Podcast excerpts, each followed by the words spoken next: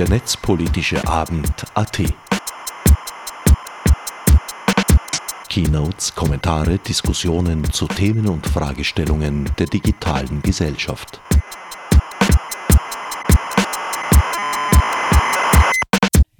Herzlich willkommen, liebe Leute, liebes Publikum, hier beim 24. Netzpad. Der Netzpad mittlerweile in seinem dritten Kalenderjahr.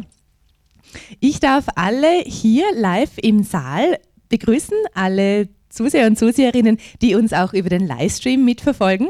Ein ganz liebes Hallo von uns. Mein Name ist Sonja Fischbauer und ich bin eine Person aus dem ganz großen und breit aufgestellten Organisationsteams des Netzpads, die seit mittlerweile drei Kalenderjahren diese Veranstaltung am Laufen halten. Willkommen zur Zusammenfassung besagten 24. Netzpolitischen Abends, der Donnerstag, den 1. März 2018 im Wiener MetaLab stattfand. Wie immer waren drei Referate zu hören, die auch alle in dieser Sendung Platz gefunden haben. Zunächst sprach Anton Tantner über Nummerierung als unscheinbare, aber wichtige Kulturtechnik, gefolgt von Angelika Adensammer, die ein Update zum Überwachungspaket unserer Bundesregierung gab, und Leonhard Dobusch, der erklärte, weshalb das Urheberrecht sich mehr und mehr in Richtung Google-Recht entwickelt. Auf die zugehörigen lebhaften Diskussionen musste aus Gründen der Sendezeit leider verzichtet werden. Interessierte finden aber einen ungekürzten Mitschnitt im Archiv der netzpolitischen Abende AT unter netzp.at. Damit zurück ins MetaLab zu Sonja Fischbauer und ihren Gästen. Der erste Vortragende, das ist Anton Tantner. Er twittert als Adresscomptoir. Er ist Historiker und Lehrbeauftragter und Projektmitarbeiter an der Universität Wien. Dort ist er auch Privatdozent für Geschichte. Und Anton Tantner beschäftigt sich mit Nummern beziehungsweise mit Nummerierung, also der Tätigkeit des Nummerngebens. Wofür kann man überall Nummern vergeben? Man kann Häuser nummerieren, Objekte in einer Sammlung kann man inventarisieren, nummerieren. Zimmer im Hotel haben eine Nummer, Betten im Krankenhaus, aber auch Menschen können eine Nummer bekommen, siehe Sozialversicherungsnummer, Mitgliedsnummer oder die Nummer der Insassen in einem Gefängnis. Und Anton Tantner zeichnet ähm, in seiner Forschung ein total interessantes Bild von dieser Kulturtechnik der Nummerierung, die so unscheinbar ist, aber trotzdem sehr gegenwärtig in unserem Leben. Da forscht er zum Beispiel ähm, darüber, wie Hausnummern Bilder einer vergessenen Geschichte sind, von der historischen Funktion von Adressbüros und Frageämtern als den ersten Suchmaschinen und er forscht auch zu den historischen Wurzeln der Kontrollgesellschaft. Und das ist so der Bogen, den er uns heute hier mit seinem interessanten Vortrag beim Netzpad spannen wird. Lieber Anton, ich bitte dich auf die Bühne. Du präsentierst uns Nummerierung, eine unscheinbare Kulturtechnik.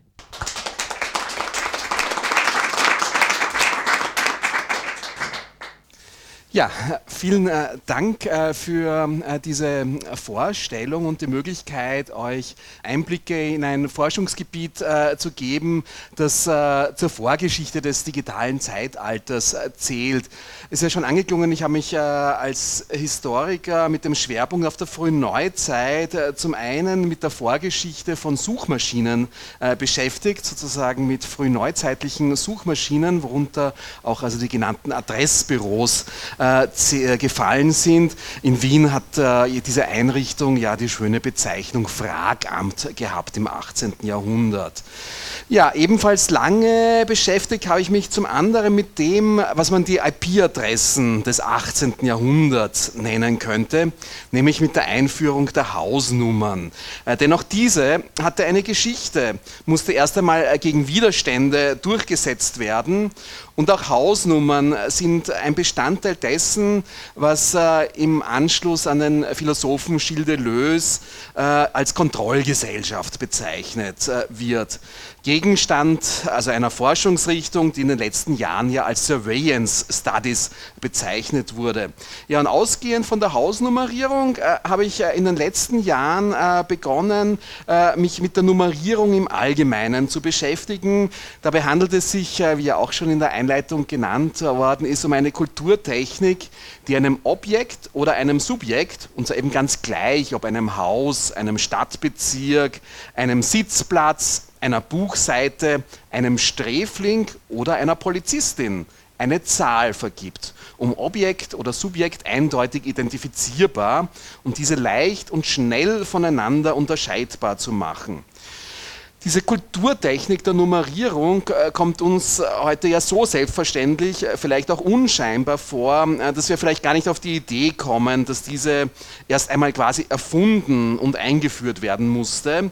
Wobei ich davon ausgehe, dass also die Anfänge dieser Kulturtechnik, wie das also bei den meisten Kulturtechniken, also zum Beispiel Schreiben oder Lesen der Fall ist, nur sehr schwer erforschbar sind. Dass es also nicht möglich ist, den einen Erfinder oder die Erfinderin dafür zu nennen, sondern dass es sich um eine Kulturtechnik handelt, die vielleicht so alt ist wie die Erfindung äh, der Schrift und von Zahlen und die im Laufe der Zeit auch immer wieder vergessen und neu erfunden wurde. In diesem Zusammenhang würde es mich ja auch sehr interessieren, äh, mit äh, Altertumshistorikerinnen und Historikern zusammenzuarbeiten. Ich möchte jetzt aus äh, diesem Themenbereich der Nummerierung ein paar der Schwerpunkte und der Fragen, die mich speziell beschäftigen, vorstellen. Ja, beginnen möchte ich mit einem Anwendungsfall äh, der Nummerierung, der wahrscheinlich also der umstrittenste und für manche also gruseligste ist, nämlich der Nummerierung von Menschen weil also die heute nicht nur also in Mitteleuropa übliche Reaktion auf die Vergabe von Nummern für Menschen zu Zwecken der Verwaltung ist ja zumindest Skepsis. Und in manchen Ländern, also da wird, werden genannt Ungarn, Deutschland, auch Portugal, dort ist die Verwendung einer einheitlichen Personennummer für administrative Zwecke von der Verfassung verboten. Die oft pathetisch vorgetragene Forderung, als Mensch und nicht als Nummer behandelt zu werden, die zieht sich durch die kulturellen Äußerungen des 20. Jahrhunderts. Also ganz gleich, ob sich um den Austropopper Wolfgang Ambros, also ein Mensch möchte bleiben und nicht zur Nummer möchte werden, 1974, oder um die britische Hardrock-Formation Iron Maiden, I'm not a number, I'm a free man, a prisoner von 1982 handelt. Das Unbehagen an der verwalteten Welt entzündet sich auch daran, anstelle eines aus Buchstaben bestehenden Namens mit einer aus Zahlen bestehenden Nummer angerufen zu werden. Schon der österreichische Schriftsteller Jura Säufer hat in seinem um 1935 verfassten Lied des einfachen Menschen die Frage, aber sind wir heute Menschen, mit einem klaren Nein beantwortet und als Beleg dafür unter anderem angeführt, wir sind die Nummer im Katasterblatt. Ja, diese Ablehnung einer Nummerierung von Menschen, die liegt nicht zuletzt in der Tätowierung der Insassinnen und Insassen des Konzentrations- und Vernichtungslager Auschwitz mit ihrer Gefangenennummer begründet. Ich werde darauf jetzt äh, nicht weiter eingehen. Ich möchte stattdessen Beispiele eines affirmativen Umgangs mit der Nummerierung von Menschen anführen. Dazu ein kurzer Blick in die Geschichte der US-amerikanischen Sozialversicherung. In den 1930er Jahren ließen sich manche US-Amerikaner ihre neue Sozialversicherungsnummer aus Stolz über diese neu erworbene Zugehörigkeit auf ihren Bizeps oder Oberschenkel tätowieren. Ja, Sonst setze sich vor allem in den skandinavischen Ländern eine lebenslang gültige, für administrative Zwecke verwendete Personennummer in der zweiten Hälfte des 20. Jahrhunderts ohne größere Widerstände durch. In Island zum Beispiel ist bereits in den 1950er Jahren nach schwedischem Vorbild eine nationale Identifizierungsnummer eingeführt worden. Das war die Vorläuferin der dann ab 1988 sogenannten Kennitaler. Diese erhalten in Island geborene Kinder, noch bevor sie einen Namen bekommen, und sie muss selbst bei Banküberweisungen angegeben werden. Viele Jahre konnte diese Kennitaler in öffentlich zugänglichen Datenbanken abgefragt werden. Wer auch immer wollte, erhielt zu einem gegebenen Namen die damit verknüpfte Personennummer und zu einer abgefragten Kennitaler den Namen der Person samt ihrer Wohnadresse. Erst ab Mitte der 1990er Jahre setzte rund um diese Form der Personennummer eine Debatte ein, bei der eine an Datenschutz ausgerichtete sogenannte protektionistische Position, die die Verwendung einer solchen Nummer für gefährlich ansah, einer, äh, so nennt es zumindest einer der Historiker, Soziologen, der sich damit beschäftigt hat, pragmatischen Position gegenüberstand, die die Nützlichkeit der Personennummer betonte. Ja, eine weitere Debatte, die die aktuelle politische Brisanz des Themas der Nummerierung besonders gut verdeutlicht, ist die Debatte um die Einführung einer Kennzeichnungspflicht für Polizistinnen und Polizisten, sei es mittels Namensschilder, Kenntlichmachung der Dienstnummer oder Anbringung eines für die Dauer eines Einsatzes vergebenen temporären Nummer. Insbesondere in manchen deutschen Bundesländern wird eine solche Kennzeichnung je nach vorherrschender Regierungskoalition mal eingeführt, dann wieder abgeschafft. Nur wenigen ist bekannt, dass eine solche Maßnahme in Wien vor bald 250 Jahren eingeführt wurde. Das entsprechende Gesetz ist mit 2. März 1776 datiert und besagt, die ganze Wachmannschaft sollte auf ihren Patrontaschen, die sie darum in Dienstverrichtungen beständig umhaben müssen, mit ausnehmbaren messingenen Nummern unterschieden werden, was explizit darum geschah, das ist Zitat aus dem entsprechenden Patent, damit das Beschwerdeführen vielleicht dadurch, weil der Mann von der Wache dem Beleidigten unbekannt wäre, nicht erschwert oder unmöglich gemacht werde und dass der Gestalt genug sein wird anzuzeigen, man sei von dem sovielten Numero beleidigt worden. Tatsächlich gibt es bereits im 18. Jahrhundert mehrere Beispiele dafür, wo Angehörige bestimmter Personengruppen eine sichtbare Nummer tragen mussten. In Wien betraf das etwa die Angehörigen der Stadtpost auch, und auch die Laternenanzünder. Letztere waren mit einem Seitengewehr und Spießen versehen, wie auch mit einer Nummer auf dem Hute bezeichnet, eine Nummer, die aus Messing war. Ja, in Frankreich wiederum wurden die Straßenhändler zunehmend dazu gezwungen, als Zeichen ihrer Identität Nummern zu tragen, genauso wie die Lastträger in den Häfen. Nur kurz andeuten möchte ich, dass es äh, durchaus systematische Argumente für die Verwendung von Personennummern gibt, die also jetzt nicht die eher uns geläufige oder vertraute kritische Position einnehmen. Äh, ich kann hier also die Soziologin Marin Lehmann nennen, die argumentiert, dass eine solche Personennummer wird sie ohne Rücksicht auf Merkmale wie Geschlecht, Alter, soziale und geografische Herkunft eingeführt zumindest tendenziell egalitäre Auswirkungen haben kann. Nummerierung erlaubt demnach, so Maren Lehmann, den Menschen zu zählen, mit ihm zu rechnen, ohne irgendetwas Näheres von ihm und über ihn zu wissen, was für die Individuen auch neue Chancen eröffnen kann. Ähnlich hat bereits Karl Kraus argumentiert, der die auch durch Nummern äh, gewährleistete Anonymität einer Großstadt wie Berlin zu schätzen wusste. Karl Kraus, alle sind Nummern, Darum hat jeder die Freiheit, eine Individualität zu sein. Alles geht nach der Uhr, darum kann jeder nach seiner eigenen gehen. Ordnung macht das Leben abenteuerlich. Ja, äh, vermutlich ist aber auch also einer, einer, solchen optimistischen Einschätzung mit zumindest einem Quäntchen äh, Skepsis zu begegnen, da eben äh, diese Position die Möglichkeit eines mörderischen Einsatzes der Nummerierung allzu stark ignoriert. Ja, nach äh, diesem Schlaglicht auf die Nummerierung von Menschen jetzt ein ultrakurzer Schnelldurchlauf durch äh, die Geschichte, bevor ich dann zwei weitere Schwerpunkte mehr oder weiter ausführen werde. Beispiele für die Nummerierung lassen sich nämlich bereits in der griechischen Antike nachweisen, während im Mittelalter die Kulturtechnik der Nummerierung nur selten Verwendung fand.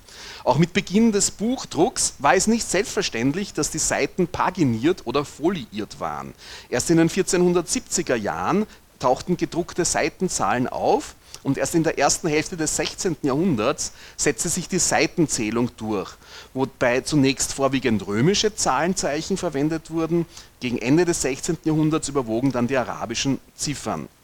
Ja, hier sehen wir also so die erste gedruckte Foliierung, das heißt also nicht die einzelnen Seiten, sondern die Folios, also die Blätter sind hier nummeriert mit den roten Kreisen rund um die Nummern, die hier so in der Mitte angebracht worden sind dann. Ja, insbesondere im 17. und 18. Jahrhundert, und das ist die Zeit, mit der ich mich am meisten beschäftige, äh, kam es zu einer starken Verbreitung dieser Kulturtechnik. Ich möchte jetzt eben zwei unterschiedliche Objekte, die nummeriert wurden, eigens behandeln. Zum einen Spitalsbetten, zum anderen Gemälde. Denn die Methode der Nummerierung war nicht nur fähig, ab Mitte des 18. Jahrhunderts die Häuser zu befallen und Hausnummern einzuführen, sondern sie schaffte es darüber hinaus, in manche Häuser einzudringen und selbst noch innerhalb der einzelnen Zimmer Unterscheidungen zu schaffen. Vorboten davon waren in den Spitälern der barmherzigen Brüder äh, bereits im 17. Jahrhundert zu sehen. Es war deren Ordensmann Johannes Baptistus Savonantius de Casinetti, der in einem 1623 veröffentlichten Traktat vorschlug, dass die einzelnen Betten aber mit gewissen Nummern bezeichnet sein sollen, damit gemäß den Bettennummern eine Unterscheidung zwischen den Kranken geschehen kann. Und tatsächlich in dem von diesen Orden äh, im damals niederösterreichischen Felsberg, Waltice, angelegten Spital wurden ab 1630 die Bettennummern 1 bis 11 vergeben. Im ausgehenden 18. Jahrhundert verbreitete sich diese Methode. Im Wiener Allgemeinen Krankenhaus etwa herrschte laut einem Reisebericht aus dem Jahr 1789 eine schöne Ordnung, die jegliche Konfusion, etwa eine falsche Behandlung der Kranken, verhindern sollte.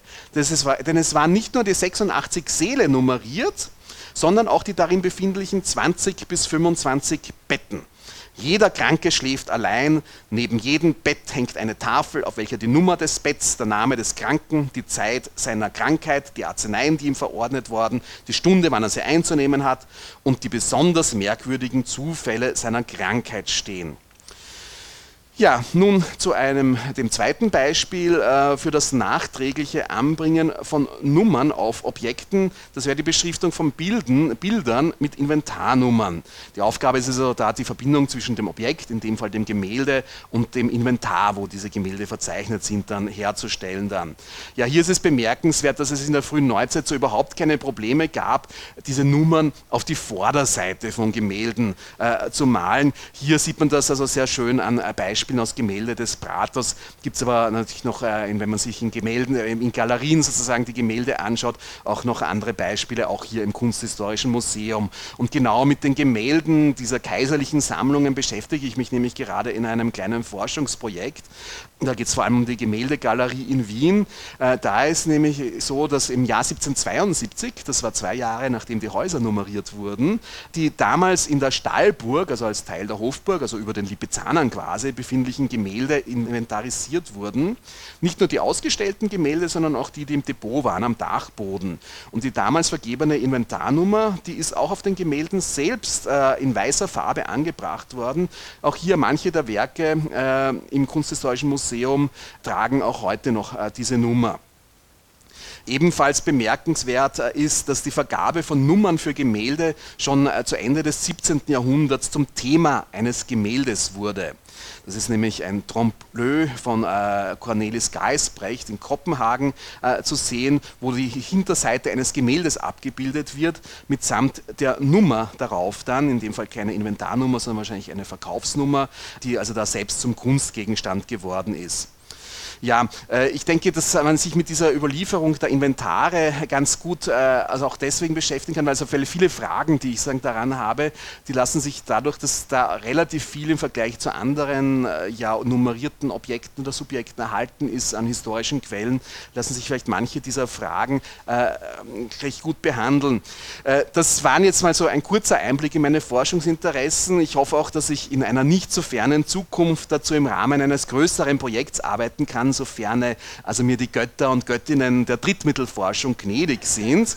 Äh, ja, äh, ich möchte zwei Forschungsfragen, die mir wichtig sind, andeuten. Das eine ist, äh, wie sich also eine solche unscheinbare Kulturtechnik in den unterschiedlichsten Bereichen durchsetzen konnte.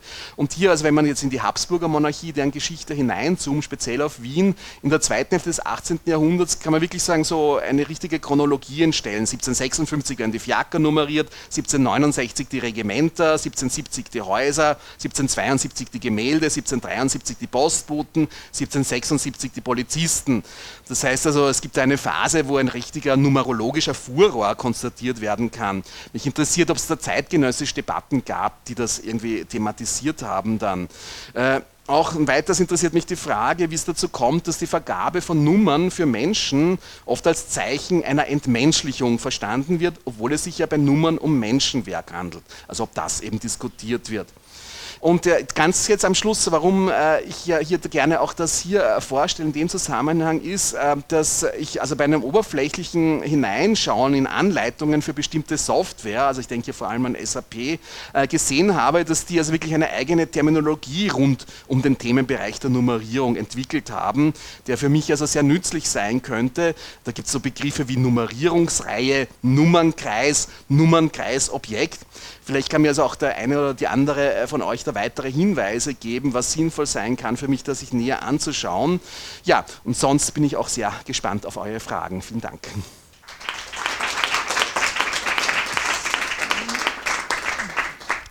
Super, herzlichen Dank, lieber Anton. Dann wollen wir mal die Daumen drücken, dass dir die Drittmittelforschungsgottheiten ganz gewogen sind.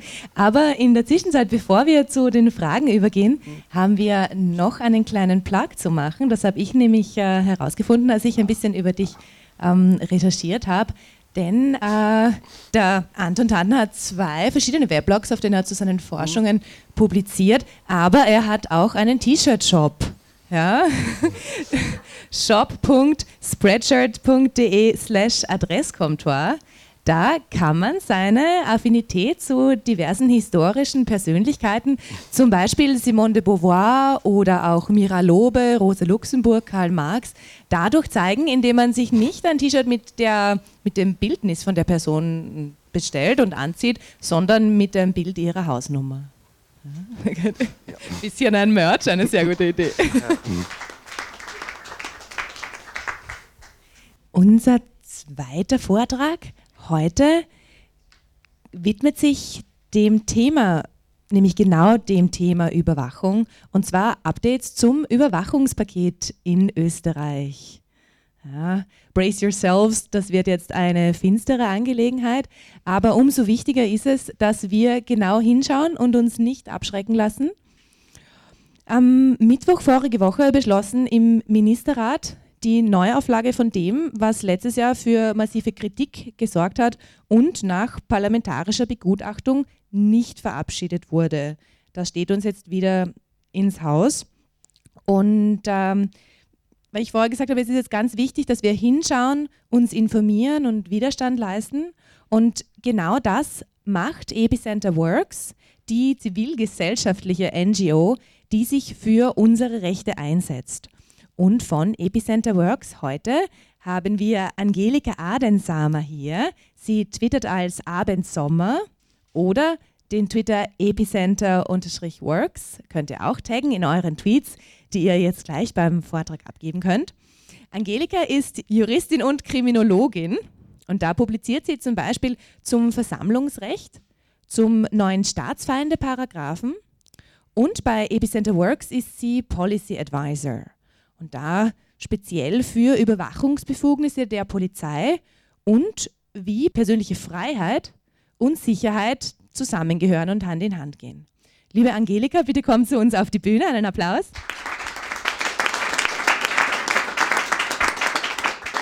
Ich möchte heute über verschiedene Sachen reden. Ähm, nicht nur das Überwachungspaket, äh, obwohl das sicher den größten Teil einnehmen wird, sondern auch über das Regierungsprogramm NPR-Gesetz Flug, zur Fluggastdatenspeicherung und auch was zum Datenschutzanpassungsgesetz Inneres sagen.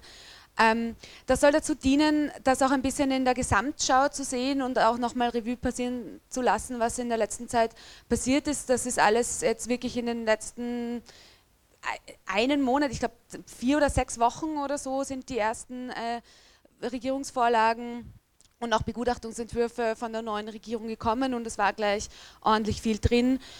Wir von Epicenter Works sind auch immer für eine Gesamtschau, eine quasi Gesamt, eine Überwachungsgesamtrechnung, wo es auch nicht nur darum geht, einzelne Überwachungsbefugnisse zu sehen, sondern die auch in ihrer Kombination und auch insbesondere in Verbindung mit äh, den Datenschutzbestimmungen darum herum, um zu sehen, wie die sich dann gegenseitig bedingen oder auch äh, was das dann in der Gesamtheit auslöst irgendwie. Deswegen äh, jetzt auch nochmal ein, ein Gesamtüberblick äh, über diese verschiedenen Themen, weil sie dann doch auch zusammenhängen. Das erste war 16. Dezember, doch schon über zwei Monate. Aber auch noch kein richtiges Gesetzesvorhaben, sondern alles nur relativ äh, vage und verklausuliert. Wir haben das äh, Regierungsprogramm analysiert. Äh, man kann das auch als PDF runterladen auf unserer Seite. Wir haben da Zeile angestrichen, um das leichter lesbar zu machen, weil es ist ziemlich lang. In Rot die kritischen Vorhaben, bedenkliche Formen, positive Formen und so weiter. Nur mal so ganz kurz, was unsere, unsere großen Kritikpunkte sind, was uns aufgefallen ist, ist, dass die Tendenz dazu geht, sehr viel Datenbanken verknüpfen zu wollen, sei es in der Bildungsdokumentation, sei es äh, für Sozialleistungen mit Gesundheitsdaten, mit den Daten aus der, äh, aus der Schule, aus der Uni, also möglicherweise dann auch zentralisierte äh, Datenabfragen ermöglichen. Das kann natürlich teilweise gewisse Systeme effizienter gestalten, ist aber natürlich extrem gefährlich, äh, wenn man tatsächlich äh, an zentralen Punkten Daten zusammenlaufen lässt und dann sehr viele Leute da Zugriff haben. Also das ist etwas, was wir uns ganz genau anschauen werden, wie das dann wirklich gelöst wird. Ähm, was auch drin ist, was gerade eine Riesendebatte auf der EU-Ebene ist, im Copyright ist das Leistungsschutzrecht oder ähm, eine Formulierung dafür, die mir besonders gut gefällt, ist die äh, Linksteuer, ähm, wo es quasi um Abgaben für auch ganz kurze Snippets und schon ganz kurze Zitate geht. Ähm, das ist auch etwas, was im Regierungsprogramm drinsteht, wo sich anscheinend die Regierung auch auf EU-Ebene nicht äh, dezidiert gegen äh, diese Regelungen, die in Deutschland schon nicht sehr erfolgreich waren, äh, stellen wird. Opt-in-Regelungen für Netzsperren. Das ist äh, deswegen auch interessant, weil das jetzt im Überwachungspaket nicht drin ist. Also da waren im letzten Netzsperren noch drin, ähm, aber es steht im Regierungsprogramm trotzdem. Und wir rechnen damit, dass das bald auch kommt. Also keine große Erleichterung. Äh, es ist im Überwachungspaket nicht, weil es kommt noch. Und was es da gegenüber nicht gibt, obwohl jetzt so viel Zentralisierung und äh, Daten und Datenbanken äh, für Government Data gilt das nicht. Äh, wir haben noch immer kein richtiges Transparenzgesetz. Also sozusagen, das gibt nur den gläsernen Mensch, noch nicht den gläsernen Staat. Das ist sozusagen die, die Grundrichtungen, die auch schon das Regierungsprogramm gezeigt hat. Der Datenaustausch zwischen Gesundheitswesen, Finanz- und Pensionsversicherung soll gewährleistet werden, um mutmaßlichen Missbrauch im Sozialsystem zu verhindern. Das wird schön. Dann hatten wir äh, das Datenschutzanpassungsgesetz Inneres. Ähm, da geht es darum, es wird ja am 25. Mai äh, sowohl die Datenschutzgrundverordnung als auch das neue Datenschutzgesetz in Kraft treten bzw. anwendbar werden. Und äh, sie wollen jetzt verschiedene oder müssen auch verschiedene Materiengesetze an diese neue Gesetzeslage äh, auch von der EU aus anpassen. Und das ist in diesem Gesetz geschehen für den Bereich Inneres, für verschiedene Materiengesetze wie zum Personenstandsgesetz, Meldegesetz und so weiter, verschiedene, die verschiedene Datenverarbeitungen regeln, die im, im Ressort des äh, Innenministeriums sind. Und da wurde ziemlich, also eigentlich sollte das neue EU-Recht einen, äh, also gibt eigentlich einen höheren Datenschutzstandard. Ähm, jetzt ist man mit dieser Anpassung teilweise auf einen tieferen hinuntergegangen, ähm, teilweise mit der absurden Begründung, man möchte damit der neuen Datenschutz besser gerecht werden. Das war insbesondere zum Beispiel die Diskussion um die Protokollierungsfristen, wo es darum ging, wie lange muss man äh, Protokolle von Zugriffen äh, in den Behörden aufbewahren. Das waren bislang äh, fünf Jahre und soll jetzt zurück, oder nein, es waren, ach, waren es fünf Jahre? Ja, jedenfalls haben sie es äh, hinuntergesetzt, ähm, was teilweise dazu führen wird, dass man immer noch eine Beschwerdemöglichkeit hat äh, gegen einen Datenmissbrauch, wenn man draufkommt, dass jemand die Daten abgefragt hat, der es nicht durfte oder sie geleakt wurden oder so. Aber zu diesem Zeitpunkt äh, keine Protokolle mehr darüber vorhanden sind, weil die schon gelöscht sind, darüber, wer äh, in diesem System darauf zugegriffen hat äh, und ob diese Person eine Berechtigung hatte. Also das ist äh, ein klassisches Problem, wenn man äh, Daten verwendet und dann aber nicht für die Kontrolle sorgt, äh, die dafür notwendig ist, da auch Missbrauch einzu, einzudämmen. Dann war, ist ein, ein, großer Streitfall in diesem Gesetz auch die Protokollierung von automatisierten Abfragen, ja, und auch sonst wurden, also ich werde das nicht jetzt alles im Detail ausführen, aber ja, Einschränkung von Widerspruchsrechten, viel Einschränkungen im Fremdenrecht, das ist auch eine Tendenz, die auch schon im Regierungsprogramm relativ sichtbar ist, dass alles, was im Bereich Asyl und Fremdenrecht ist, der Datenschutz äh, komplett ausgehebelt wird. Also da ist auch, war schon im Regierungsprogramm die Debatte um die, den Zugriff auf Handys äh, im Asylverfahren ähm, und auch hier gibt es jetzt wieder Einschränkungen für Auskunftsrechte und Informationspflichten in der Datenverarbeitung, was auch sehr problematisch ist. genau, da haben wir eine kleine Aktion gemacht dazu im Schnee. Es war sehr schön. Ähm, und haben eine Festplatte dem Innenministerium übergeben oder ihnen dann geschickt, um zu zeigen, dass äh, es nicht in der, genau, sie haben nämlich gesagt, dass die, die Aufbewahrungsfristen hinuntergesetzt werden äh, zur Speicherminimierung, äh, was ein bisschen lächerlich ist, um die Speicherminimierung eigentlich heißt, man soll halt insgesamt äh, wenig personenbezogene Daten speichern, dass man dann auch die Daten, die den Datenschutz dienen, äh, löschen soll, ist davon nicht inbegriffen und außerdem ist es jetzt kein Problem des Speicherplatzes, weil das in, sich in dem kleinen Kilobyte-Bereich bewegt. Genau. Dann kurz darauf äh, ist die Umsetzung der Fluggastdatenspeicherungsrichtlinie gekommen, das haben wir auch kommentiert. Ähm, das ist auch eine spannende Sache.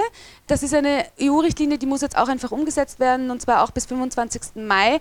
Nach der müssen so gut wie alle Fluggastdaten, die bei der Buchung angegeben werden, also äh, Name, Herkunftsland, äh, Reisezeit, Ort, Datum, Route, ähm, Gepäckangaben, äh, Essensvorlieben, Sitzplatz, äh, Begleitpersonen und so weiter, direkt an eine zentrale Verarbeitungsstelle weitergeleitet werden. Die wird äh, in Österreich beim BKA sein, also beim Bundeskriminalamt, und kann dort äh, nach Kriterien analysiert werden. Das werden Algorithmen sein, die können teilweise auch aus diesen Datensätzen heraus entwickelt werden.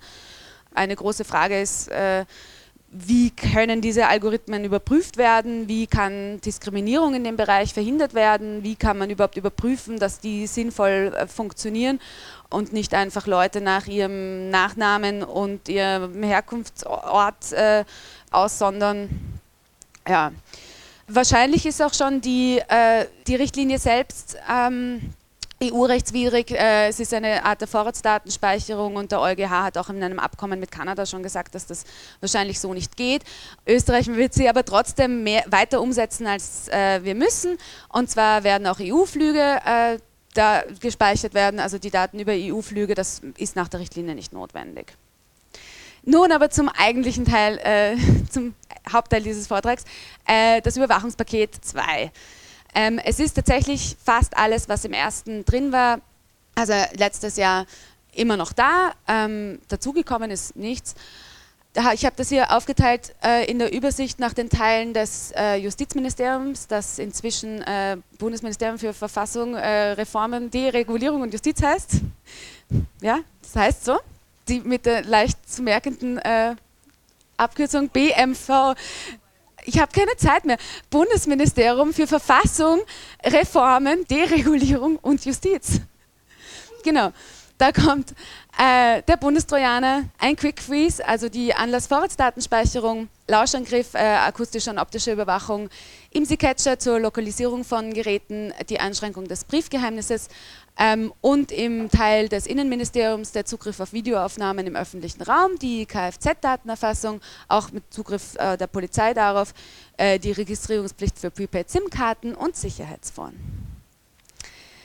Aktuell sieht es so aus, dass es doch eine Ausschussbegutachtung geben wird, und zwar läuft die bis 28. März.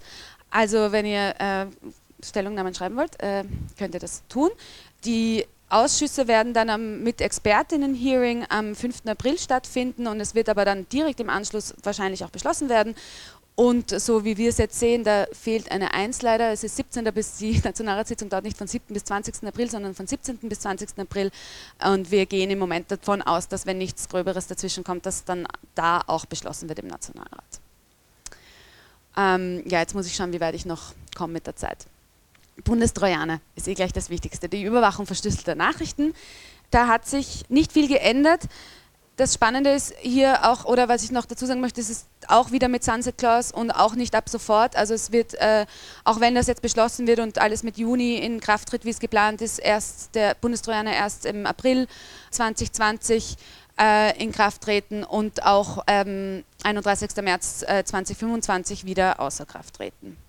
Ähm, was hat sich geändert? Die Hürde ist höher geworden, also es ist nur auf schwerere Verbrechen anwendbar als im letzten Entwurf. Also was hat sich geändert zum, äh, Entwurf, zum ersten äh, Überwachungspaketsentwurf? Und das ist sehr lustig. Anscheinend soll Machine-to-Machine-Kommunikation ausgenommen werden. Und zwar wurde das über die Definition von Nachrichten gelöst. Und in der Definition von Nachrichten steht jetzt drin, dass das äh, Nachrichten und Informationen betrifft, die von einer natürlichen Person kommen. Es ist aber in den Erläuterungen immer noch davon die Rede, dass äh, Datenübermittlungen an Cloud-Server und das Abspeichern von E-Mail-Entwürfen immer noch erfasst sein sollte. Das ist jetzt ein bisschen widersprüchlich und es ist noch nicht ganz klar, was damit passiert und wir werden versuchen, auch nochmal darauf hinzuwirken, dass das zumindest in den Erläuterungen klargestellt wird oder irgendwie erklärt wird, was jetzt irgendwie daraus kommen soll. Aber insgesamt ist es tatsächlich ein bisschen besser, also zumindest wird es auf weniger Verbrechen anwendbar sein. Das ist eine kleine Verbesserung, aber die groben äh, Problempunkte, dass es äh, eine Gefahr für die Sicherheit aller Computersysteme ist und dass es kaum von der Online-Durchsuchung äh, zu unterscheiden ist und äh, dass es eigentlich auch sehr strittig ist, wie äh, Daten aus einem System, das infiziert ist, äh, qualitative Beweise darstellen können. Es ist alles noch immer dasselbe, auch wenn man es ein bisschen einschränkt in der Anwendung. Beim Briefgeheimnis gibt es überhaupt keine Unterschiede zum ersten Überwachungspaket. Beim Quick Freeze, genau, ist auch mit Sunset Clause also das ist quasi eine Vorzeitenspeicherung mit Anlass, äh, also der Anlass wäre ein begründeter Tatverdacht und dann könnte aber wieder für zwölf Monate alles gespeichert werden, ähm, ohne weitere Einschränkung, soweit erforderlich, aber im Gesetz ist das äh, nicht weiter eingeschränkt. Bei den IMSI-Catchern gibt es auch kaum einen Unterschied äh, zum ersten Überwachungspaket, da ist zum Beispiel auch keine gerichtliche Bewilligung oder Genehmigung äh, durch den Rechtsschutzbeauftragten erforderlich. Ähm, unser Innenminister Kickl hat das in den letzten Tagen öfters betont, dass überall eine gerichtliche Bewilligung dazugekommen ist. Das stimmt einfach nicht. Das ist weder hier so, ähm, noch ist es in den Teilen, die im Sicherheitspolizeigesetz äh, geregelt sind, so. Das ist auch für das Sicherheitspolizeigesetz nicht üblich. Das betrifft die Kfz-Datenerfassung und die Videoüberwachung. Ähm, da gibt es auch keine gerichtliche Bewilligung und auch keine Genehmigung oder sonst irgendwas. Also es kann die Polizei von sich aus. Da ist auch der Entwurf tatsächlich verschlechtert worden vom letzten Mal. Und zwar äh, ist jetzt die Speicherung von den Kfz-Daten zwei Wochen statt 48 Stunden. Also eine ziemlich massive Verschlechterung eigentlich. Ohne gerichtliche Bewilligung, Anordnung der Staatsanwaltschaft oder Genehmigung durch den Rechtsschutzbeauftragten. Bei der Videoüberwachung ist die Frist auch verlängert worden, von zwei auf vier Wochen. Auch eindeutig eine Verschlechterung zum letzten Entwurf. Die Registrierungspflicht für SIM-Karten ist relativ gleich geblieben. Das wurde ein bisschen konkretisiert. Da haben sich die Telekommunikationsbetreiber ein bisschen aufgeregt, dass sie nicht wissen, wie sie das durchführen sollen. Jetzt ist es ein bisschen klarer. Das genaue Vorgehen soll dann durch Verordnung äh, festgelegt werden und es ist auch sonst ein bisschen durchführbarer gemacht worden. Die Strafe wurde niedriger gemacht, statt 58.000 Euro, 37.000 Euro, also Maximalstrafe. Die Sicherheitsforen sind eindeutig besser geworden. Ähm, da geht es darum, dass äh, Bürger und Bürgerinnen mit der Polizei äh, zusammen Sicherheitsmaßnahmen setzen können sollen und das große Problem im letzten Entwurf war die Datenweitergabe. Also es sollte eine, eine quasi Möglichkeit geben, der Polizei auch personenbezogene Daten mit diesen Bürgern und Bürgerinnen zu teilen. Das ist jetzt nicht mehr möglich. Das heißt, es ist jetzt eine reine Zusammenarbeit, ohne dass die Leute da ausdrücklich auch polizeiliche ähm, Befugnisse bekommen. Deswegen halte ich das jetzt auch für inzwischen relativ unproblematisch, obwohl es immer noch eine, eine irgendwie komische Idee ist. Ja. Das ist äh, das Fazit. Ähm, es gibt ein paar positive Sachen, die höheren Voraussetzungen beim Bundestrojaner, die aber nichts an den ganz großen Problemen äh, des Bundestrojaners tatsächlich ändern. Die Netzsperren sind erstmal raus, kommen aber wahrscheinlich in einem anderen Extraentwurf wieder. Äh, was draußen ist, ist die äh, Herausgabe des PUC-Codes und die Datenweitergabe in den Sicherheitsforen. Dafür ist die Kfz-Datenspeicherung verlängert worden und äh, die Speicherungspflichten für Videoüberwachung auch ist jetzt kein wahnsinnig tolles Fazit.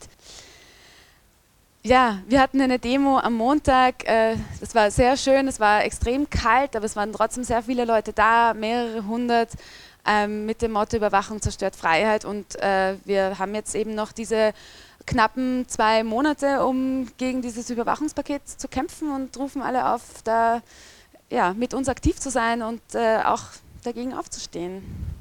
Danke.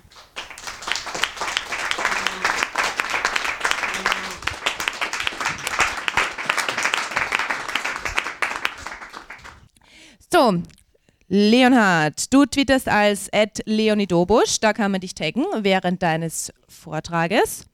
Leonhard ist Betriebswirt und Jurist. Er ist als Professor für Organisation an der Universität Innsbruck tätig und dort erforscht er unter anderem, wie sich digitale Gemeinschaften managen lassen und er forscht auch zum Thema Urheberrecht. Der Leonhard ist ähm, ziemlich busy und hat verschiedene, in verschiedenen äh, Sachen engagiert. Er ist zum Beispiel auch beim ZDF Fernsehrat und er ist Mitgründer der Momentum-Kongressreihe, die immer in Hallstatt stattfindet. Und während hier jetzt gerade noch die letzten Sachen zur Technik hergerichtet werden, kann ich euch schon einmal den Namen des Talks verraten. Und zwar präsentiert uns der Leonhard den Stand des Urheberrechts in der EU. Und zwar konkret gibt er uns Updates zum Thema Upload-Filter und Leistungsschutzrecht für Presseverleger. Und Leonhard, ich übergebe dir die Bühne und einen großen Applaus zum Anfang. Herzlichen Dank. Der letzte Vortrag vor mir wurde eingeleitet damit, dass das sehr deprimierend sein könnte, dieses Überwachungspaket. Ich kann nur sagen, Leute, die das deprimierend finden, haben sich in den letzten 20 Jahren nicht mit dem Urheberrecht beschäftigt. Ähm, ich hoffe, ich kann das jetzt quasi unterbieten. Ähm, und bin ganz zuversichtlich, äh, dass mir das gelingen wird. Mein Thema ist vom Urheberrecht zum Google-Recht über die paradoxen Konsequenzen von Upload-Filtern im EU-Urheberrecht oder beziehungsweise dem, was da derzeit gerade auf europäischer Ebene geplant ist. Äh, warum ist die europäische Ebene überhaupt so relevant für uns hier auch? Weil äh, die Grundfesten, die Eckpfeiler des Urheberrechts auf europäischer Ebene geregelt werden, zumindest was den Schutz betrifft, nicht so sehr was Ausnahmen von diesem Schutz betrifft. Bevor ich da aber jetzt in die Details einsteige, möchte ich zum Einstieg, und es ist ähm, hier alle, die hier im Raum sind und vielleicht auch zuhören, mal darum bitten, kurz mich auf ein Gedankenexperiment zu begleiten, das deutlich machen soll, warum das Thema Urheberrecht, mit dem eigentlich vor dem Internet sich kaum jemand beschäftigt hat, der nicht beruflich damit zu tun hat, warum dieses Thema Urheberrecht so prominent auf einmal diskutiert wird, warum das so ein Dauerbrenner ist und uns eigentlich die letzten Jahre äh, schon begleitet. Und die erste Bitte ist vielleicht Augen schließen, wem das sonst schwerfällt hier in einem Hackerspace.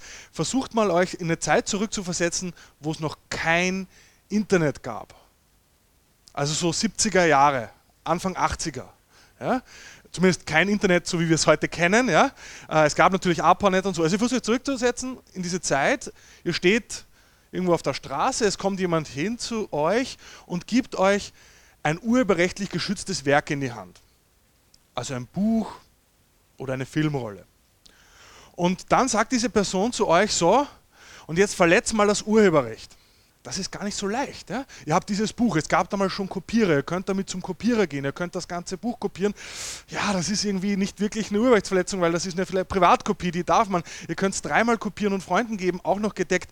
Ähm, ja, also man muss dann schon irgendwie vielleicht Studenten, Freunde bitten, gegen Geld das Buch zu kopieren und dann Leute finden, die einem das abkaufen und dann hat man vielleicht das Urheberrecht verletzt. Ähnlich bei der Filmrolle, man muss dann eine Aufführung organisieren, Beamer, also Beamer nicht, sondern eben Filmprojektor und dann ganze äh, Eintritt verlangen und vielleicht hat man dann das Urheberrecht verletzt. Also gar nicht so einfach. Jetzt wieder fast forward ins Hier und Jetzt, ins Heute. Und äh, stellt euch wieder vor, ihr seid auch unterwegs am Abend vielleicht äh, oder sonst wo eigentlich und ähm, ihr habt sowieso äh, euer Smartphone mit. Ähm, ja, und äh, mit dem äh, bewegt ihr euch. Und jetzt kommt jemand auf euch zu und stellt eine andere Frage, nämlich verletzt mal nicht das Urheberrecht. Und es ist auch wieder schwierig, weil äh, wenn ihr zum Beispiel am Abend im Restaurant unterwegs seid oder im Club und dann wird getanzt und ihr macht Filme von euren äh, Freunden, die da sich zum Affen machen, stellt das auf euer privates Blog, Urheberrecht verletzt. Eigentlich auch, wenn ihr es auf YouTube hochladet, aber darauf gehe ich dann noch ein. Ähm, wenn ihr äh, Fotos macht äh, in irgendwelchen Räumen, an der Wand hängen Bilder, ihr ladet die Fotos hoch auf eurem Blog, schon habt ihr das Urheberrecht verletzt, weil ihr die Rechte nicht geklärt habt für das, was da mit auf dem Foto drauf ist. Also was wir eigentlich hier erleben, ist eine, eine Alltagsuntauglichkeit des Urheberrechts. Und das möchte ich so vorwegschicken, warum das so ein relevantes Thema geworden ist. Jetzt aber äh, vielleicht zu Beginn, wie sieht es eigentlich aus mit diesem Urheberrecht? Und ein erster Reflex, wenn man sich das bewusst macht, wenn man sagt, naja, das ist ja wirklich alles so problematisch in diesem Internet, das Urheberrecht ist so kompliziert. Äh, warum ist das eigentlich so? Kann man das nicht alles ganz einfach machen? Äh, und dann äh, gäbe es diese Probleme nicht. Und ähm, es ist auch so, es gibt Umfragen immer wieder, ich habe eine ältere, aber es gibt auch jüngere, die zeigen, dass die Menschen sehr unsicher sind, was sie im Internet tun dürfen und was nicht. Es gibt eine Studie äh, aus Großbritannien, die hat zum Beispiel gefunden, dass ungefähr knapp die Hälfte der Internetnutzerinnen und Nutzer über zwölf Jahren nicht besonders überhaupt nicht sicher ist, was im Internet legal oder illegal ist. Man kennt es auch von Studien, die von der Europäischen Kommission in Auftrag gegeben werden, dass die sich auch schwer tun zu sagen, sie wollen gern herausfinden, äh, welche Bedeutung raubkopierte Streaming-Plattformen haben, tun sich dann aber total schwer, wie sie YouTube in solchen Studien behandeln sollen. Ja? Ist das eine illegale Plattform oder da ist aber ganz viel illegaler Content? Ich komme darauf zurück. Ich finde aber, diese Unsicherheit ist eigentlich unbegründet, wenn wir nur bei der Formalverfassung des Urheberrechts bleiben, also bei dem Law in the Books, bei dem, wie das, das, Recht im Gesetz steht, weil eigentlich ist es dort gar nicht so kompliziert. Ich möchte das anhand einer schönen Tabelle illustrieren.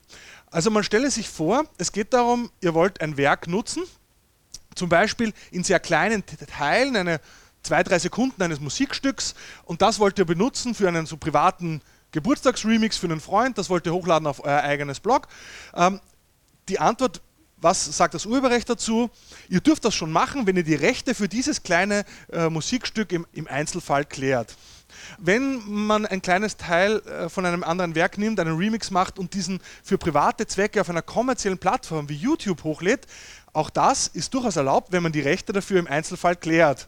Wenn man es zu kommerziellen Zwecken verwenden will, natürlich sowieso auch. Rechte im Einzelfall klären, schon ist es erlaubt jetzt werden sich alle denken, ja, aber wie kläre ich die Rechte im Einzelfall? Äh, ja, die Antwort ist natürlich gar nicht, weil wenn man für so eine Nutzungsform zu einem Major-Label geht und sagt, ich möchte bitte zwei Sekunden von einem Lady Gaga-Song geklärt für ein privates Geburtstagsvideo für meinen Blog, die Wahrscheinlichkeit, dass man eine Antwort bekommt, ist gering. Es gibt auch Leute, die haben das versucht, um die Labels zu trollen, aber sozusagen, das ist ein, ein Non-Szenario, das passiert nicht.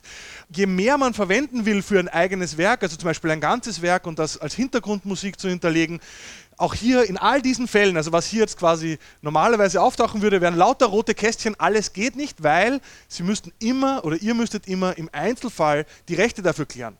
Was ist also die Moral von dieser Tabelle, die ihr hier nicht seht? Äh, insofern auch ganz gut für den Livestream ähm, oder für den Audiostream. Äh, die Moral von der Geschichte ist, die Formalverfassung des Urheberrechts ist ganz einfach. Ihr dürft nichts.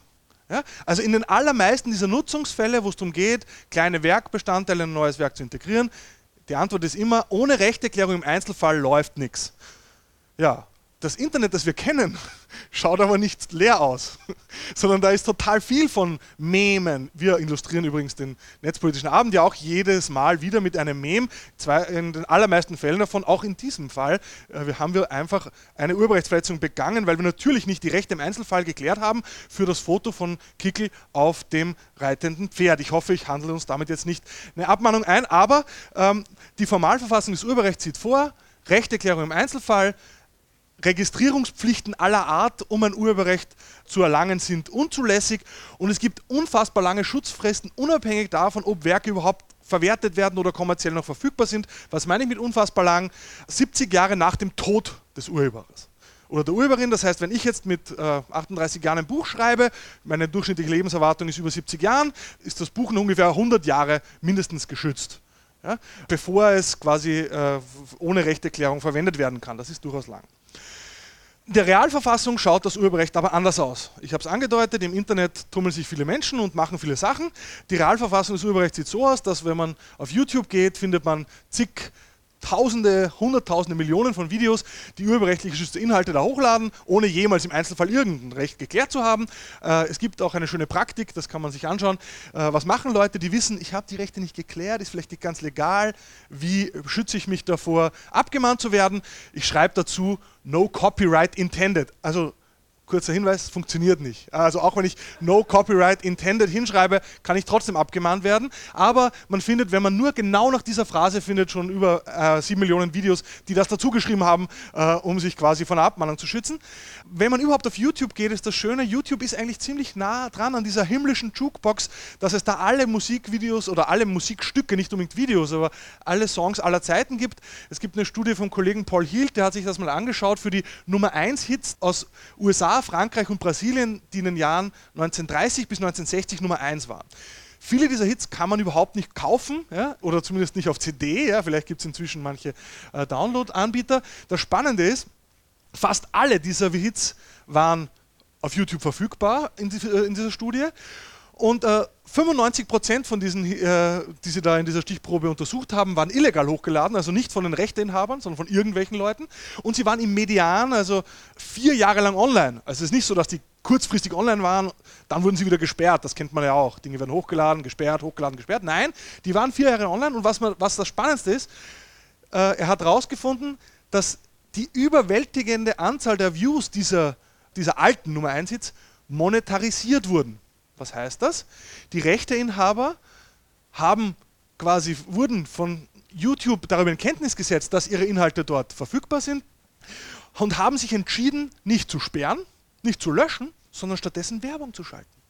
Sie haben quasi gesagt, okay, das hat jemand hochgeladen, wir haben ihm das nicht erlaubt, aber jetzt ist schon mal da, Leute schauen es an, Verkaufen tun wir die Scheiben sowieso nicht mehr oder die CDs oder wo auch immer, kauft ja keiner, also verdienen wir lieber dran, wenn Leute sich das anschauen. Das ist eigentlich sozusagen die urheberrechtliche Praxis, wie die große Mehrzahl der Rechteinhaber heute eigentlich mit YouTube umgehen. Wie funktioniert das Ganze? Das funktioniert algorithmisch mit Content ID, einer Mischung aus Rechtsdurchsetzungsinstrument und Verwertungsinstrument. Also das ist sozusagen das Geniale von YouTube, da wenn man so will alles nicht ohne Nachteile, ich komme dann auch auf zu sprechen, aber das bedeutet, wenn ich quasi Rechteinhaber bin, dann lade ich meine Werke bei YouTube hoch, YouTube indiziert die quasi und sucht dann auf seiner Plattform danach, ob diese Inhalte irgendwo sind. Und wenn sie irgendwo sind, dann werden die Rechteinhaber informiert und können entscheiden, blocke ich das Sie können auch entscheiden, ob Sie es zum Beispiel nur in einem Land blocken. Lange Jahre war alles in Deutschland geblockt, äh, weil es keine Einigung mit der GEMA gab. Und Sie können auch entscheiden, äh, ob Sie es monetarisieren oder ob Sie es einfach dulden. Das sieht dann so aus, da gibt es eine äh, YouTube Library. Heute geht das so weit, dass man vorab schauen kann, wenn ich quasi ein YouTube, ein Handyvideo hochlade und äh, ich verwende einen Song von äh, Taylor Swift als Hintergrund, äh, dann kann ich vorher checken, was für Konsequenzen sind damit verbunden und YouTube zeigt einem an, dass der Rechteinhaber sich vorbehält, dann mein Video, wenn ich das hochlade, zu monetarisieren. Ja, aber ich kann den Titel verwenden. Ja, also solange ich das nur auf YouTube hochlade.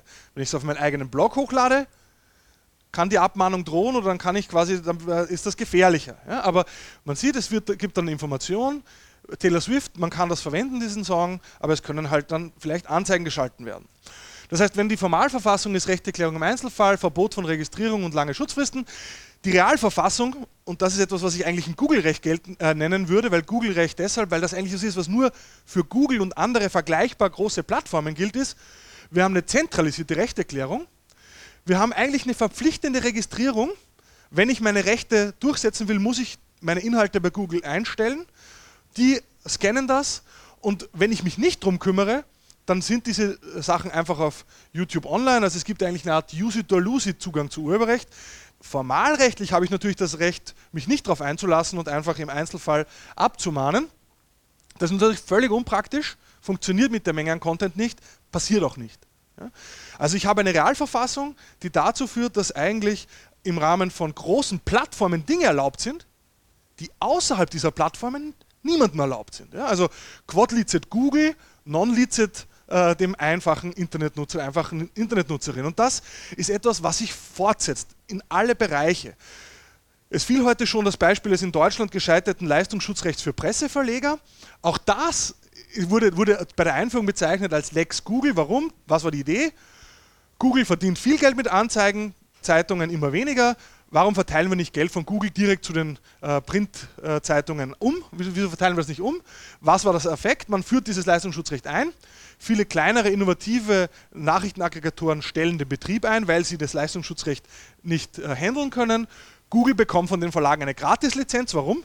Die haben einfach die Vorschau gekürzt. Das hat dazu geführt, dass der Traffic eingebrochen ist und sie mussten quasi, um das zu kompensieren, Google eine Gratislizenz einräumen. Also wieder, man führt sogar ein, ein, Gesetz ein, um Google zu schaden. Am Ende, die einzigen, die das nichts kostet, ist Google. Alle anderen zahlen den Preis. Auch äh, äh, bei Gerichtsverfahren kann man das beobachten. Es gibt zum Beispiel ein Urteil, gab es 2016 zum Fall von Verlinkung. Es ist heute so, wenn man in einem kommerziellen Kontext, ja, also zum Beispiel in einer Firma, auf Inhalte verlinkt, die das Urheberrecht verletzen, dann gibt es seit dieser Entscheidung des Europäischen Gerichtshofs 2016 eine Vermutung, dass man gewusst hat, was man tut. Die Vermutung, die gesetzliche Vermutung lautet demnach, man hat absichtlich auf äh, urheberrechtsverletzende Inhalte verlinkt und kann deshalb alleine nur für das Setzen des Links auf ein urheberrechtsverletzendes Material bereits schadenersatzpflichtig werden oder lizenzkostenpflichtig. Das ist natürlich schwierig, äh, weil man oft gar nicht weiß, stehen diese Inhalte legal online, woher soll man es auch wissen. Aber keine Sorge, für alle, die sich jetzt dachten, uh, das ist aber schwierig für Google und für die Google-Suche und Bildersuche, die verlinken da ständig auf Dinge, wo sie nicht wissen, ob es legal ist. Ich kann euch beruhigen, Google ist safe. Äh, der Deutsche Bundesgerichtshof hat genau dieses Urteil auslegen müssen letztes Jahr und äh, hat festgehalten, diese Vermutung gilt wegen der besonderen Bedeutung von Internetsuchdiensten für die Funktionsfähigkeit des Internets jedoch nicht für Suchmaschinen. Also quasi auch hier haben wir einen Fall von Google Write. Man kann sagen, Google ist too big to fail, um urheberrechtlich noch irgendwie belangbar zu sein.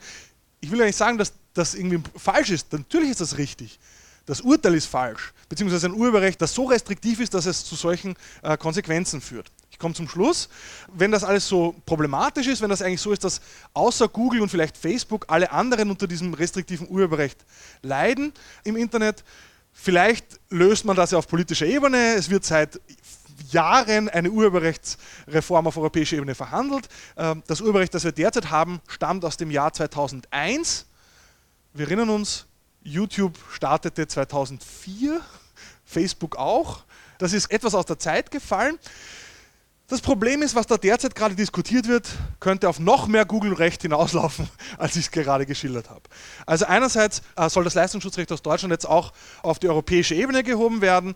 Idee dahinter, ja, in Deutschland hat es nicht funktioniert, weil Google hat eine Gratislizenz erzwungen, na dann probieren wir es mal auf europäischer Ebene nochmal. Im Endeffekt könnte das dazu führen, dass das dort genau ähnlich aussieht. Google kann da, damit umgehen, alle anderen haben ein Problem. Das noch viel größere Thema und das derzeit am meisten umstrittene ist eigentlich die Idee, allen, die irgendwie nutzergenerierte Inhalte im Internet ermöglichen, Plattformen, Upload-Filter vorzuschreiben. Was ist da der Hintergrund? Naja, man, man, sagt, auf YouTube sind so viele illegale Inhalte online ähm, und man will quasi hier diese Plattform verpflichten, vor jeden Inhalt zu filtern, der da hochgeladen wird, noch bevor er überhaupt auf YouTube erscheint ob da irgendwelche urheberrechtlich geschützten Inhalte drinnen sind. Das hat natürlich sehr viele Konsequenzen, das ist, das ist technisch sehr schwierig umsetzbar, das ist so ähnlich wie beim Bundestrojaner. Wie soll denn das funktionieren? Bitte nicht mich fragen, ich bin Jurist und Betriebswirt, ich habe keine Ahnung. Aber es ist auf jeden Fall nicht so einfach, das so umzusetzen, dass dann nicht auch irgendwelche Ausnahmen für zum Beispiel Zitatfreiheit, Redefreiheit und so weiter Berücksichtigung finden. Also das ist das unmittelbare Problem. Indirekt gibt es natürlich aber auch hier das Problem, dass so ein Upload-Filter sau teuer ist. Ja? Und diejenigen, die sich so einen Upload-Filter leisten können, das sind die großen Plattformen wie YouTube und Facebook. Gut, Problem erkannt, Gefahr gebannt, könnte man sich fragen. Und es sah auch lange Zeit so aus, als würde das Europäische Parlament hier gegensteuern. Dann kam es aber leider zu einer Wechsel in der Berichterstattungsrolle und seit kurzem gibt es jetzt einen neuen Berichterstatter. Axel Voss, ein deutscher Christdemokrat, ist jetzt verantwortlich dafür. Und ähm, äh, Axel Voss äh, ist äh, jetzt mit einem Kompromissvorschlag, und mit jetzt meine ich vor äh, sehr kurzer Zeit, vor zwei Wochen glaube ich, mit einem Kompromissvorschlag an die Öffentlichkeit getreten äh, und hat gesagt, wir lösen das Problem. Er hat vorgeschlagen, von einer Upload-Filterpflicht dann zu befreien, wenn es Vereinbarungen mit Rechteinhabern gibt. Also wenn allgemein Inhalte mit Rechteinhabern breitflächig, großflächig lizenziert werden, dann braucht man keinen Upload-Filter. Was heißt das im Ergebnis? Das heißt im Ergebnis wieder, dass diejenigen, die solche großflächigen Rechte, Lizenzvereinbarungen haben, das ist Google, das ist seit kurzem Facebook, die brauchen dann keine Uploadfilter. Wer aber dann weiterhin Uploadfilter braucht, sind Plattformen wie Wikipedia. Weil was ist Wikipedia? Das sind natürlich vor allem nutzergenerierte Inhalte, die da hochgeladen werden. Sind Plattformen wie GitHub die Open Source Software Entwicklung hosten, weil was passiert dort? Es werden nutzergenerierte Inhalte hochgeladen. Es treibt das, das Google-Recht nochmal auf die Spitze, dass ähm, man sagt so quasi, mit diesem Vorschlag wäre verbunden, Upload-Filter bleiben für alle eigentlich außer für Google, Facebook und Co., die groß genug sind, dass die Rechteinhaber überhaupt mit ihnen reden. Wir haben also hier eigentlich ein Regulierungsparadox, dass die Reformvorschläge, die das Urheberrecht verschärfen und ausdehnen wollen, um, um Plattformen wie Google und Facebook in die Schranken zu weisen, letztlich in den allermeisten Fällen diese Plattformen noch stärker machen, weil sie Diese Plattformen, die, die überleben das. Die haben die Rechtsabteilung dafür, die haben die IT-Abteilung dafür, die kriegen das hin, aber alle anderen gehen ein. Ja, es ist eigentlich ein, äh, ein Problem für alle außer Google und Facebook. Man könnte also zum Fazit kommen, ohne Reform, wenn wir das Urheberrecht nicht ändern, gewinnt Google. Wenn wir das Urheberrecht noch weiter verschärfen, gewinnt auch Google. Und der einzige Ausweg wäre eigentlich zu versuchen, das, was heute Google-Recht ist, zu einem Recht für alle zu machen, dass auch andere diese Rechte, diese quasi Privilegien genießen wie Google, dass es eine allgemeine Registrierungspflicht gibt, dass es allgemein einen Use-it-or-lose-it-Ansatz gibt, dass es allgemein One-Stop-Shops zur Rechterklärung gibt und dass man neue Recht, neue Schranken einführt, wie zum Beispiel ein, ein Recht auf Remix, ein europaweites, das es erlaubt, auch auf seinem eigenen Blog einen Remix hochzuladen und nicht nur auf YouTube. Ich danke.